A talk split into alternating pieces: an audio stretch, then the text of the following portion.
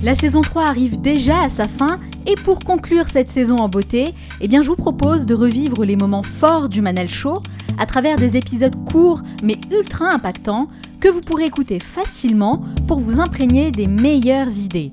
Durant ces 30 prochains jours, je diffuserai chaque matin une capsule inspirante extraite de mes meilleures interviews mettant en lumière une idée ou un concept qui a le pouvoir de changer votre façon de penser, de vivre et de travailler, toujours dans le but de vous inspirer à devenir la meilleure version de vous-même. De mon côté, sachez que je travaille actuellement sur un tout nouveau projet, un projet top secret qui verra le jour en septembre 2020 et qui sera uniquement destiné aux membres du club privé.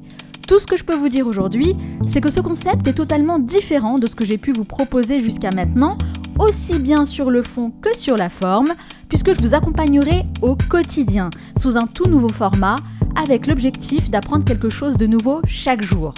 Pour être sûr de ne rien manquer et faire partie des premiers à recevoir toutes les infos exclusives, abonnez-vous dès maintenant sur le site lemanalshow.com. Dès votre inscription, vous recevrez un message de ma part avec la première étape pour démarrer ensemble cette nouvelle aventure. Et n'oubliez pas, certains veulent que ça arrive, d'autres aimeraient que ça arrive, et seulement quelques-uns font que ça arrive.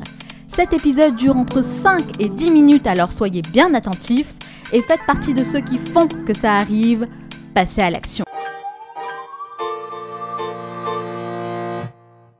Alors dans ce livre qui, au passage, est très facile à lire, vous respectez votre engagement hein, de ne pas faire perdre euh, du temps au lecteur, et déjà euh, bravo pour ça. Vous parlez beaucoup de productivité, hein. et d'ailleurs c'est un terme qu'on entend partout aujourd'hui, un peu à tort et à travers je trouve. À mon sens, la productivité, c'est pas forcément euh, synonyme d'efficacité. Et bien au contraire, on cherche à rendre les gens plus productifs, à ce qu'ils fassent un maximum de tâches dans une journée. Mhm. Mais pour moi, ce, terme en fait devrait être réservé aux machines et aux robots Mhm. et surtout pas à nous, les êtres humains. Je pense Bien que sûr. on doit plutôt chercher l'efficacité dans ce qu'on fait. Et la nuance, elle est très importante entre les deux. Ouais, oui, vous, avez raison. euh, je pense que, en effet, on n'est on est, on n'est pas des machines euh, et que, euh, voilà, productivité, en effet, ça peut avoir cette, ça peut donner cette impression. Euh, alors qu'au contraire, le message, c'est le contraire. C'est justement, il faut pas pressuriser les humains, mais au contraire, euh, leur donner le loisir de pouvoir s'exprimer, d'avoir du temps libre.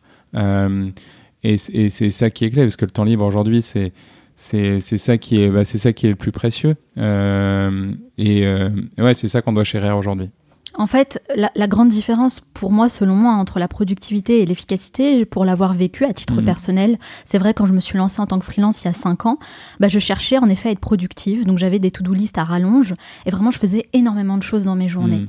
À la fin de la journée, je me sentais lessivée, fatiguée, physiquement et moralement. Mais je me disais, waouh, j'ai fait tout ça, c'est génial. Sauf que je me suis rapidement rendu compte qu'il fallait que je focalise mon attention sur l'essentiel. L'essentiel, c'est quoi? Ce sont les tâches qui nous apportent des résultats. Alors après, les résultats, on a différents indicateurs. Et à partir du moment où on arrive à obtenir ces résultats, pour moi, là, on est vraiment efficace. Et finalement, c'est la loi de Pareto. 20% de ce qu'on fait apporte 80% de résultats. Être productif pour seulement dire on a fait plein de choses dans la journée, ça ne sert strictement à rien. tout à fait. Nous on a ce qu'on appelle la règle des trois tâches hein, qu'on a repris d'un bouquin euh, qui s'appelle Getting Things Done. Et c'est ce que j'applique aussi personnellement grâce à ce bouquin, et que, justement. et que honnêtement c'était énorme. Je pense que presque un entrepreneur sur trois qu'on a interrogé nous a dit l'appliquer donc c'est Et vous pouvez expliquer justement ce que c'est alors c'est juste règle commencer sa journée en disant euh, qu'est-ce qui euh, fait quelles sont les trois tâches qui feront qu'à la fin de la journée je serai satisfait de ma journée Exactement. Et donc une fois, alors c'est pas juste ensuite, c'est pas juste les, les avoir euh, identifiés, mais il faut aller au-delà de ça. Il faut les leur, euh, il faut en quelque sorte prendre rendez-vous avec vous-même dans la journée en allouant ces- des créneaux pour faire ces tâches. Mhm. Par exemple, vous allez mettre trois fois une heure. Et le fait de- d'allouer des créneaux, hein, de, de time-boxer ces tâches-là, en fait, ça va faire en sorte que ben, les gens pourront pas vous coller des rendez-vous, des réunions à ce, à ce moment-là. Et donc, euh, Et donc, vous allez vraiment pouvoir les mener à bien et passer du temps avec vous-même. Bien sûr, et puis de toute façon, moi je le répète souvent, c'est pas parce qu'on travaille 7 ou 8 heures d'affilée qu'on travaille bien, qu'on est efficace, pas du tout. Pas on peut tout. travailler moins, 2, 3 heures dans la journée, et vraiment euh, finir tout ce qu'on a à faire et être ultra efficace. Exactement. Nous, nous, enfin, je sais souvent ce que la remarque que les gens nous font euh, sur Loom. hein, on- les gens s'imaginent que toujours l'entrepreneuriat, ça doit forcément être horrible, qu'on doit avoir des horaires à rallonge. Et puis qu'on doit souffrir. c'est pas du tout le cas. Je veux dire, nous, euh, voilà, on n'est on n'est pas fatigué. Je veux dire, on, voilà, on finit, et voilà, euh, nous, à 18h, la journée, est- en gros, ouais, ça doit être fini, quoi. Parce que parce qu'on a, on a une vie à côté, on a des projets, et, et puis que, bon, euh, c'est une banalité, mais, mais bon, c'est un marathon, et donc il faut, il faut tenir sur le long terme. Donc, euh, ouais, il n'y a pas besoin, il y a, juste, il y a, pas besoin de, de, de bosser autant, et au contraire, au contraire. Mais ça, c'est difficile à faire comprendre aux gens. Euh, ouais, alors c'est difficile. Du coup, moi, ce que j'essaie euh, de, de parfois pour, pour... Parce qu'en effet, il y a une forme de pression sociale, surtout en France, euh, sur, sur le fait de travailler beaucoup. Donc j'essaie parfois Ouais. de, de parler d'une double perspective aux gens. La perspective d'abord euh, historique, qui est, ça n'a pas toujours été le cas dans l'histoire, hein, que la valeur travail soit autant mis en avant. hein. C'est, ça date, on va dire, de la révolution industrielle du 19e.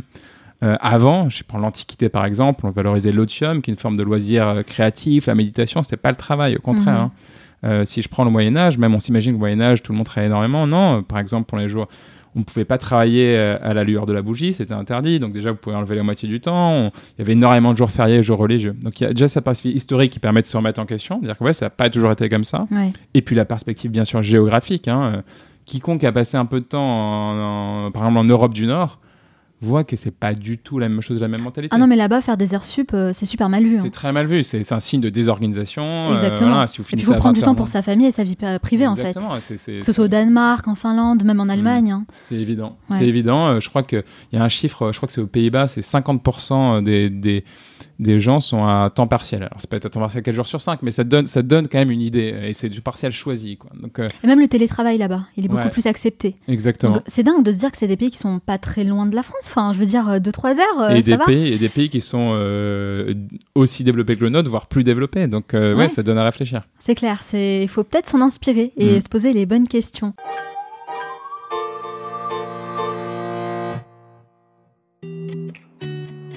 J'espère que cet épisode vous a plu et que ça a réveillé en vous quelque chose de positif pour agir concrètement sur une situation personnelle.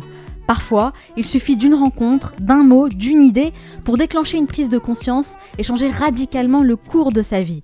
Gardez bien ça à l'esprit. Comme je vous l'ai dit en intro de cet épisode, je travaille actuellement sur un tout nouveau projet qui sera disponible uniquement pour les plus motivés d'entre vous.